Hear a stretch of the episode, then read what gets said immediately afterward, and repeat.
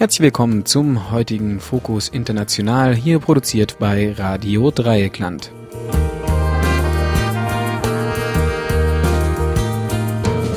Am heutigen 6. Juni 2012 haben wir für euch die Noticias von unseren Kolleginnen und Kollegen von Radio Korax in Halle, in denen es unter anderem um das europäische Freihandelsabkommen mit Kolumbien und Peru geht.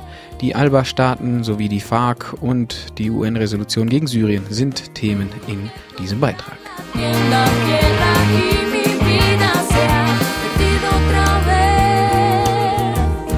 Unser zweiter Beitrag kommt von dem Austauschprojekt zwischen der Agencia Pulsar und Radio Dreieckland. Vier Medienaktivistinnen waren auf einer Rundreise der freien Radios in der Schweiz und Deutschland und hatten auf dem Radiocamp die Möglichkeit, mit einem rumänischen Medienaktivisten zu sprechen, der seit einem Jahr bei Radio Ara in Luxemburg aktiv ist.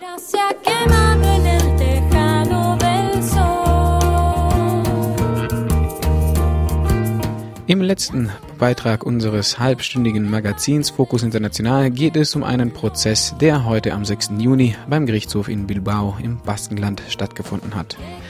Dort wird zwei Aktivisten vorgeworfen, am 21. September 2011 anlässlich der Räumung des autonomen Zentrums Kukuta Müllcontainer umgestoßen und in Brand gesteckt zu haben.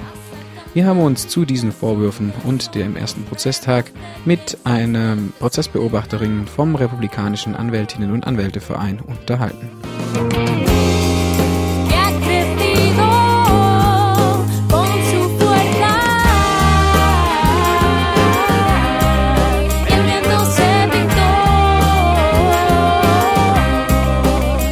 Musik im Hintergrund ist von der Internetplattform jamendo.com und unter der Creative Commons License verfügbar. Die Band ist La Barca de Sousa, eine spanische Rock-Fusion-Band, in diesem Fall mit dem Titel En un Segundo.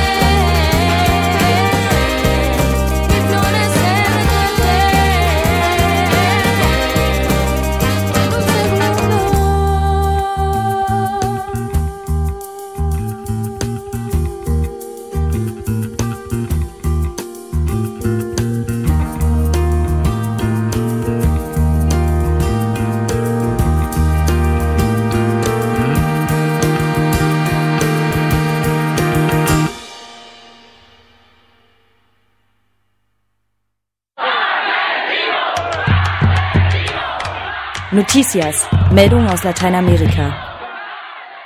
Die Europäische Union hat ein Freihandelsabkommen mit Kolumbien und Peru beschlossen, das berichtet das Portal Amerika 21. Ziel dieses Abkommens sei es, insbesondere für kleinere und mittlere Unternehmen Marktzugangshindernisse abzubauen und Exportchancen zu verbessern.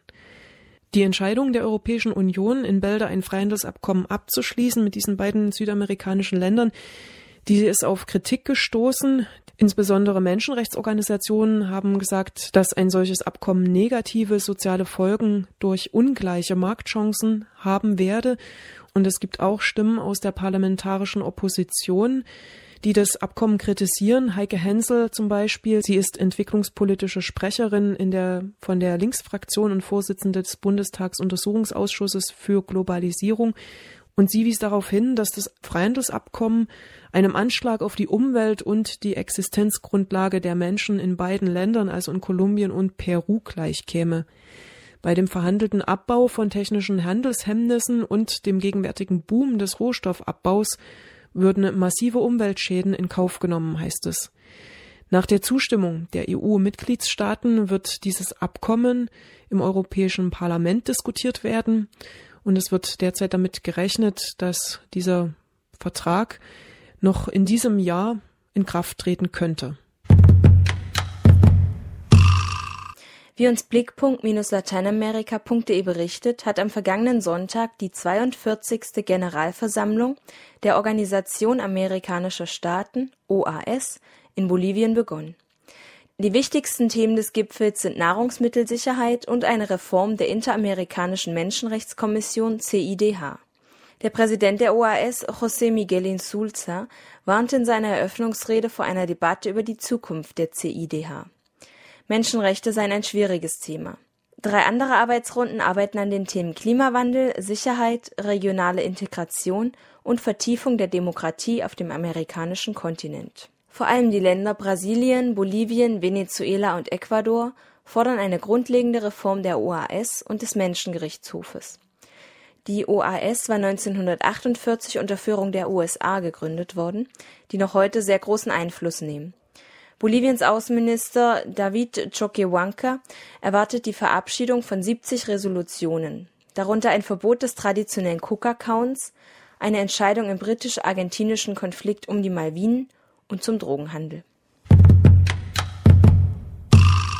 Mitte Mai wurde in Brasilien eine Wahrheitskommission eingerichtet, die unter anderem die Verbrechen der Militärdiktatur untersuchen soll. In Brasilien gab es eine Militärdiktatur in den Jahren 1964 bis 1985. Der Kommission gehören insgesamt sieben Mitglieder an, darunter Anwälte, frühere Minister und ein Verfassungsrichter. Die Kommission soll nun Menschenrechtsverletzungen über eine Zeitspanne von insgesamt 42 Jahren aufklären, beginnend mit dem Ende des Zweiten Weltkrieges in äh, zwei Jahren soll dann ein Bericht vorliegen, der über Verantwortlichkeiten von Menschenrechtsverletzungen in dieser Zeit informiert. In der aktuellen Jungle World gibt es einen Blick auf diesen Schritt der brasilianischen Regierung und in der Zeitung wird geschrieben, dass der Einrichtung dieser Wahrheitskommission eine jahrelange Auseinandersetzung vorausgegangen sei.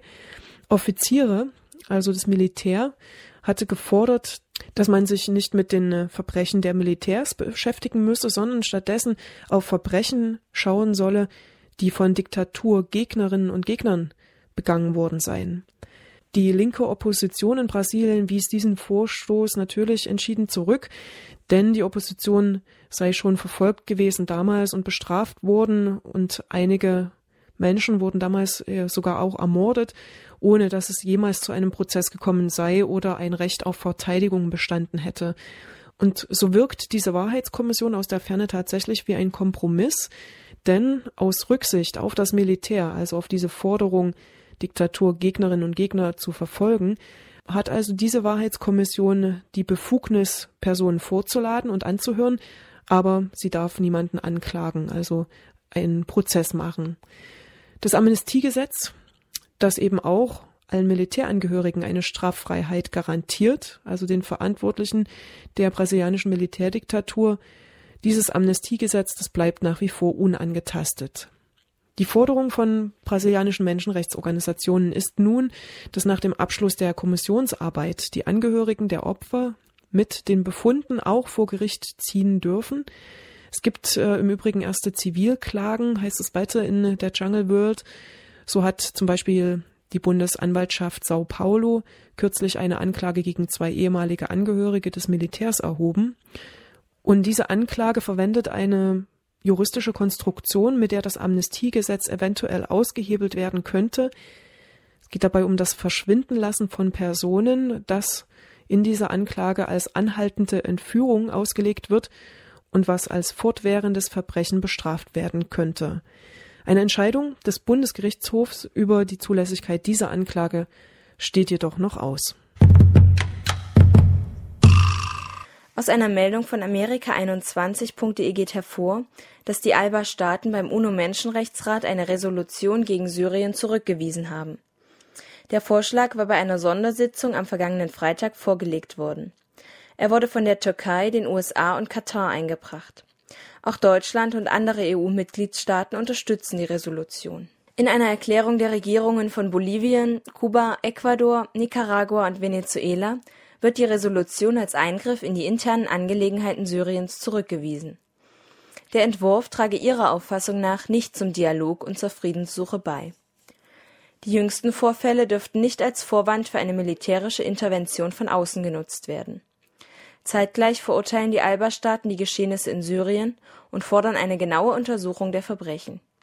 Sie vertrauen darauf, dass das syrische Volk seine Probleme alleine lösen kann, ohne ausländische Intervention. Zudem würde eine solche Intervention schlimme Konsequenzen für den Weltfrieden nach sich ziehen. Sie betonen des Weiteren die Bedeutung der Souveränität, der territorialen Integrität und des Rechtes auf Selbstbestimmung des syrischen Volkes.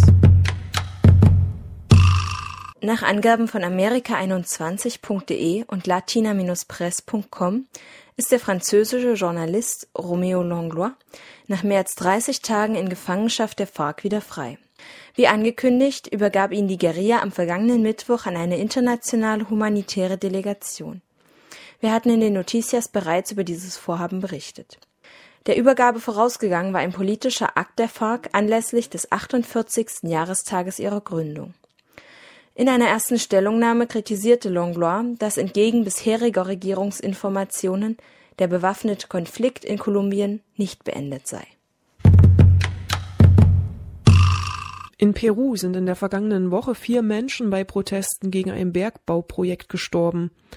Zusammenstöße zwischen Demonstrierenden und der Polizei gab es ganz konkret im Süden des Landes in der Andenregion Cusco Auslöser der Proteste ist der Betrieb einer Kupfermine des Schweizer Konzerns Xstrata.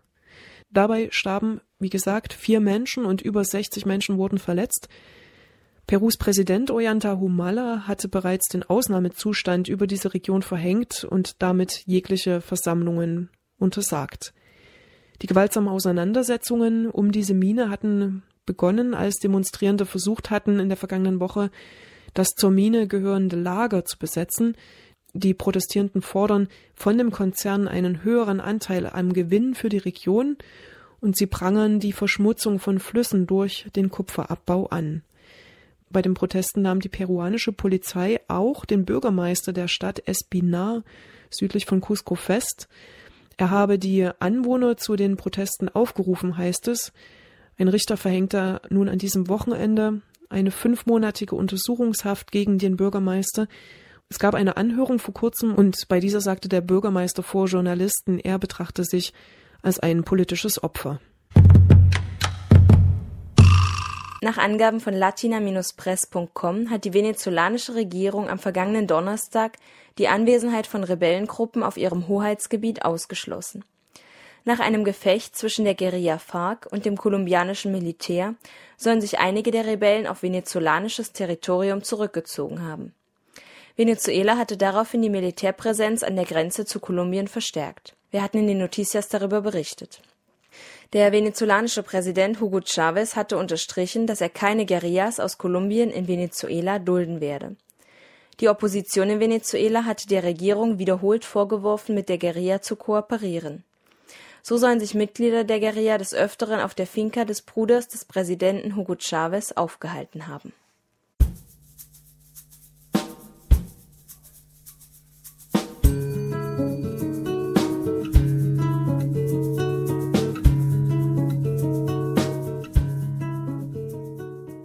In unserem nächsten Beitrag beschäftigen wir uns mit Radio Ara in Luxemburg. Der Beitrag steht in einer Reihe von Interviews mit freien Radios in Deutschland, der Schweiz und eben Luxemburg, in dem für alle dieselben fünf Fragen beantworten mussten. Die Antworten von anderen freien Radios könnt ihr auf der Internetplattform freie-radios.net nachhören.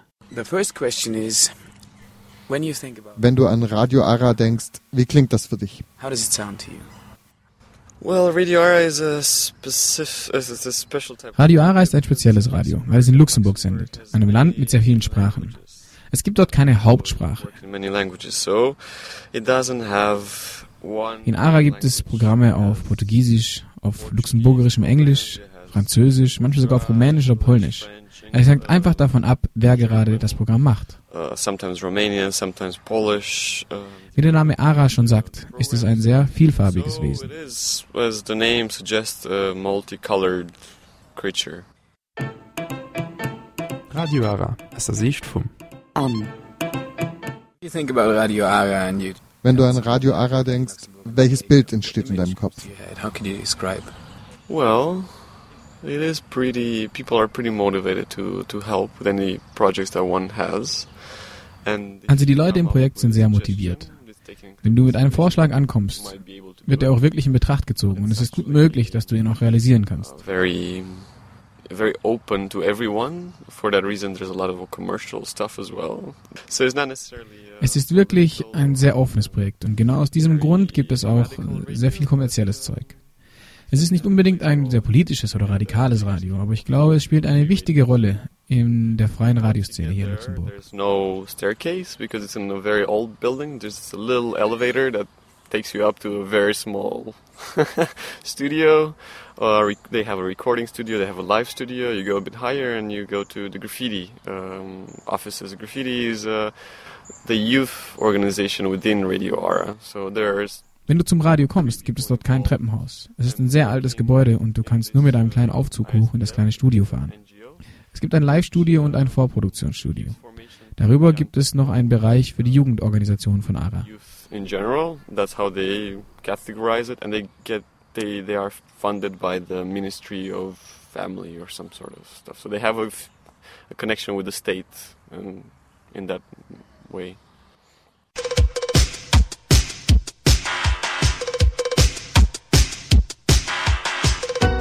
20 Jahre Radio Ara a Graffiti.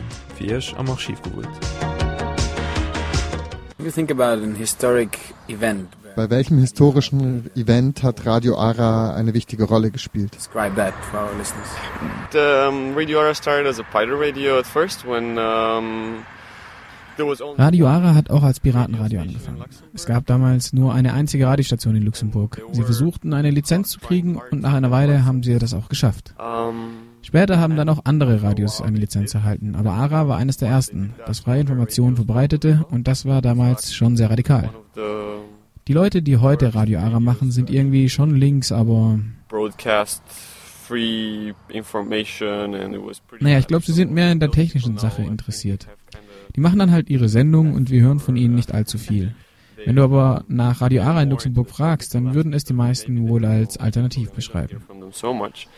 From them so much. But uh, once once you may mention Radio Ara in Luxembourg, people know it as a yeah pretty alternative radio.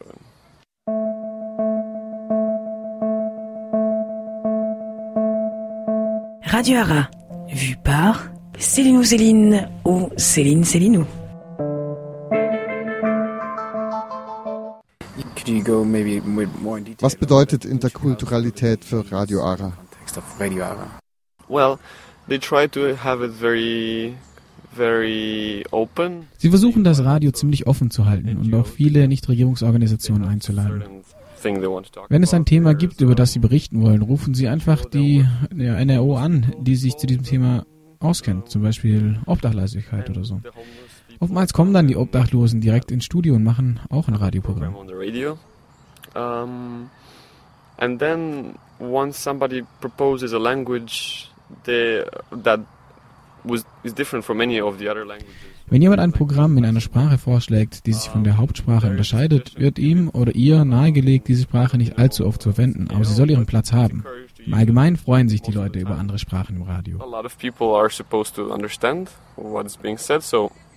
Yeah, people are happy when there are propositions from other languages. Radio Ara is considered as well a free radio. Was bedeutet freie Software für Radio Ara als freies Radio? mean for Radio Ara or use it? Use it there? Yeah, they only work with Audacity. Actually, they have pretty good studios. Uh, for Bei recording. Radio Ara arbeiten sie nur mit Audacity und haben ziemlich gute Studios, um vorzuproduzieren. Aber die Software für den Audioschnitt, die ist frei. Editing, they have, uh, Als Betriebssystem verwenden sie, glaube ich, immer noch Windows. Naja, ich weiß nicht, wie frei das ist. Wahrscheinlich nicht sehr frei. Windows instead for, for their operating systems. So, yeah, I don't know how free that is. That's not very free, but um, people should be aware that radio. Ähm, den Leuten sollte aber bewusst sein, dass freies Radio auch Freiheit oder sowas fördern sollte. Auf jeden Fall eine gewisse Art von Nachhaltigkeit und das Gefühl von Souveränität und Autonomie, äh, die sich in der Open Source Kultur wiederfindet. Ich bin überzeugt, dass die meisten freien Radios mit freier Software arbeiten sollten. Sort of culture. So most the free radios should work at least with the editing part should work with uh, with free software. That's no doubt about it. Radio Ara, aus der Sicht vom Chano. Chano. Chano.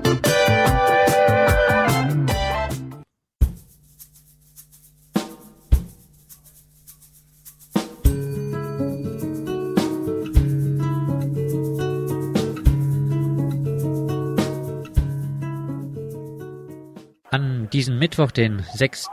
Juni, fand vor dem Untersuchungsgericht im baskischen Bilbao ein Verfahren gegen zwei Studenten aus Hamburg bzw. Bremen statt.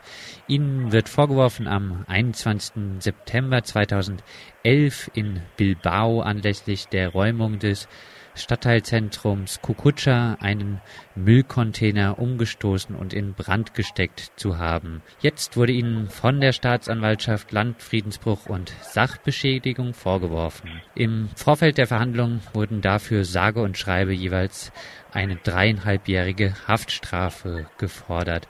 Beobachtet wird der Prozess auch vom Republikanischen Anwältinnen und Anwälteverein. Eine von zwei Beobachterinnen ist Rechtsanwältin Katharina Gamm und mit dieser sind wir jetzt telefonisch verbunden. Katharina, war beim Prozess Publikum, Presse und vielleicht auch Unterstützerin im oder vor dem Gerichtssaal? Es gab eine kleine Demonstration, die vom Rathaus zum Gericht geführt hat. Und es gab insgesamt nur zwölf Zuschauerplätze, deswegen waren drei Prozessbeobachter da und der Rest der Zuschauer waren dann Familienangehörige der beiden Angeklagten. Du hast den Prozess für den Republikanischen Anwältinnenverein beobachtet. Was kannst du zur Beweisführung der Staatsanwaltschaft gegen die beiden Angeklagten sagen, zum Beispiel zu etwaigen Zeugenauftritten? Also die Staatsanwaltschaft hat sich auf die Aussagen von zwei Zivilbeamten gestützt, die gesagt haben, sie hätten gegen 6 Uhr abends beobachtet, wie vier vermummte Personen einen Müllcontainer oder einer Müllcontainer auf die Straße geschoben hätte und einer hätte diese Müllcontainer angezündet. Daraufhin hätten sie die Leute ungefähr über vier Stunden beobachtet und haben dann vier Stunden später eben die beiden Angeklagten festgenommen. Ansonsten, und das war auch ein Grund für unsere Prozessbeobachtung, hat die Anklage sich darauf gestützt, dass die beiden Telefonnummern von einem Rechtsanwalt auf dem Arm notiert haben und haben gesagt, es wäre ein Beweis dafür, dass sie auch Straftaten begangen haben, weil sonst würde man sich ja keine Telefonnummer auf den Arm schreiben. Ja, das waren im Prinzip sozusagen die Sachen, die die Staatsanwaltschaft als Beweise präsentieren konnte. Also aus unserer Sicht ist es sehr bedenklich, dass das als Indiz für die Schuld von den Angeklagten gesehen wird, weil es natürlich das Recht einer jeden Person in Gewahrsam der Polizei ist, sich an einen Rechtsanwalt zu wenden und es natürlich auch das Prinzip der Unschuldsvermutung aushebelt, dass in dem Moment, wo jemand mich als Rechtsanwältin anruft und sagt, ich möchte vertreten werden, wenn das dann als Indiz dafür gewertet wird, dass er schuldig ist, muss ich ja meinen Mandanten quasi davon abraten, mich zu kontaktieren. Und außerdem kennen wir das auch aus der Erfahrung des RV. Es ist ja in Deutschland auch absolut üblich, dass da Nummern ausgegeben werden, dass es bei so Großveranstaltungen vielen in Gewahrsamnahmen kommt, die häufig auch rechtswidrig sind. Und dann muss natürlich auch gewährleistet sein, dass die Leute rechtliche Hilfe in Anspruch nehmen können. Und dass sich Nummern auf dem Arm schreiben, zum Beispiel von Ermittlungsausschuss, ist ja bei linken Demonstrationen zumindest in Deutschland wirklich alltägliche Praxis. Was war denn die Verteidigungsstrategie und wie lief diese im Prozess ab? Die beiden haben von Anfang an den Tatvorwurf bestritten, die beiden Angeklagten, haben auch gesagt, dass sie um 18 Uhr noch gar nicht in Bilbao waren. Sie waren vormittags mal in der Stadt gewesen, waren sehr schockiert über den Ausmaß der Polizeigewalt, waren dann zurück in einen Ort am Strand gefahren, nach Bakio, wo sie auch übernachtet haben und waren da bis etwa 7 Uhr oder halb sieben und wurden da auch von vier Zeugen, die heute auch präsentiert worden, gesehen, die gesagt haben, um 6 Uhr haben sie sich noch im Bakio befunden. Und zum anderen hat die Verteidigung recherchiert, dass es keinen Feuerwehreinsatz oder es gab insgesamt noch vier Feuerwehreinsätze an dem Abend und es wurde zu keinem Zeitpunkt eine brennende Mülltonne um 18.15 Uhr in dieser benannten Straße registriert. Aber eben um, ich glaube, 11.30 Uhr, als die beiden schon längst festgenommen waren. Und die Stadtverwaltung hat nochmal ausgeführt, dass nur zwei Mülltonnen gebrannt haben. Wenn weitere beschädigt worden wären, hätten sie das sicher in den Bericht mit aufgenommen. Das heißt, die Verteidigung sagt, es ist noch nicht mal bewiesen, dass diese Tat überhaupt stattgefunden hat. Und wenn sie stattgefunden haben sollte, um 18 Uhr waren jedenfalls die beiden Angeklagten noch nicht in Bilbao. Die sind dann erst später am Abend, haben sie ein Konzert besucht und am Ende dieses Konzertes gegen 22 Uhr sind sie dann festgenommen worden. Auf dem Konzert waren etwa 2000 Leute das heißt, eine polizeiliche Beobachtung dürfte auch sehr schwierig gewesen sein. Für diese angebliche Inbrandsetzung eines Müllcontainers, die, wie du jetzt ausgeführt hast, relativ schwer zu beweisen ist, wurden, wie schon gesagt, dreieinhalb Jahre Haft von der Staatsanwaltschaft gefordert. Wie ist diese Strafmaßforderung aus Sicht des Republikanischen Anwältinnenvereins zu bewerten?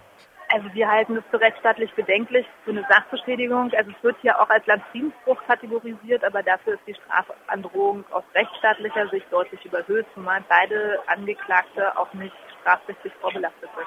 Kannst du etwas zu Unterschieden dieses Prozesses im spanischen Baskenland mit Prozessen in anderen Gegenden sagen? Gibt es da Unterschiede? Also ich kann es nur im Unterschied zu Deutschland bewerten, weil ich nur sonst Prozesse in Deutschland kenne. Ein großer Unterschied ist, und es ist auch eine Sache, die wir bemängeln, dass den Angeklagten nur auszugsweise überhaupt Sachen übersetzt worden sind. Also denen lag nie eine Übersetzung der Anklageschrift vor. Heute in der Hauptverhandlung war eine Dolmetscherin anwesend, die zumindest dann mündlich die Anklage übersetzt hat und die Vernehmung der beiden Angeklagten, aber den Rest vom Prozess haben sie quasi gar nicht mitverfolgen können, weil eine offizielle Übersetzung für die beiden überhaupt nicht vorgesehen war. Und es ist natürlich auch bedenklich, wenn jemand angeklagt ist und noch nicht mal verfolgen kann, welche Beweise dagegen verwendet werden und sich ja dann entsprechend dazu auch gar keine Stellung beziehen können. Abschließend zum Urteil, was ja wohl noch ein paar Wochen auf sich warten lassen wird. Wie wird das Urteil deiner Meinung nach ausfallen? Oh, das kann ich tatsächlich auch schwer bewerten. Ich weiß es nicht. Die Richterin muss sich halt entscheiden, ob sie sich auf die Aussagen der beiden Polizeibeamten stützt oder nicht. Da muss man mal abwarten, wie sich entscheiden wird. Es ist aber auch noch ein großer Unterschied zwischen Deutschland und Spanien, dass in Deutschland in der Regel die Urteilsverkündung ja auch relativ zeitnah zum Prozess erfolgt und nicht ein bis vier Wochen später im Schlusswege. Aber eine Prognose möchte ich da zurzeit noch nicht abgeben. Soweit Rechtsanwältin Katharina Gamm vom Republikanischen Anwältinnen und Anwälteverein zum Prozess gegen zwei Studenten aus Hamburg bzw. Bremen im baskischen Bilbao wegen angeblichen Landfriedensbruch und Sachbeschädigung im Zuge der Räumung des Stadtteilzentrums Kukutscha. Und mehr Infos zum Thema gibt es zum Beispiel unter supportkukutscha.blogsport.de.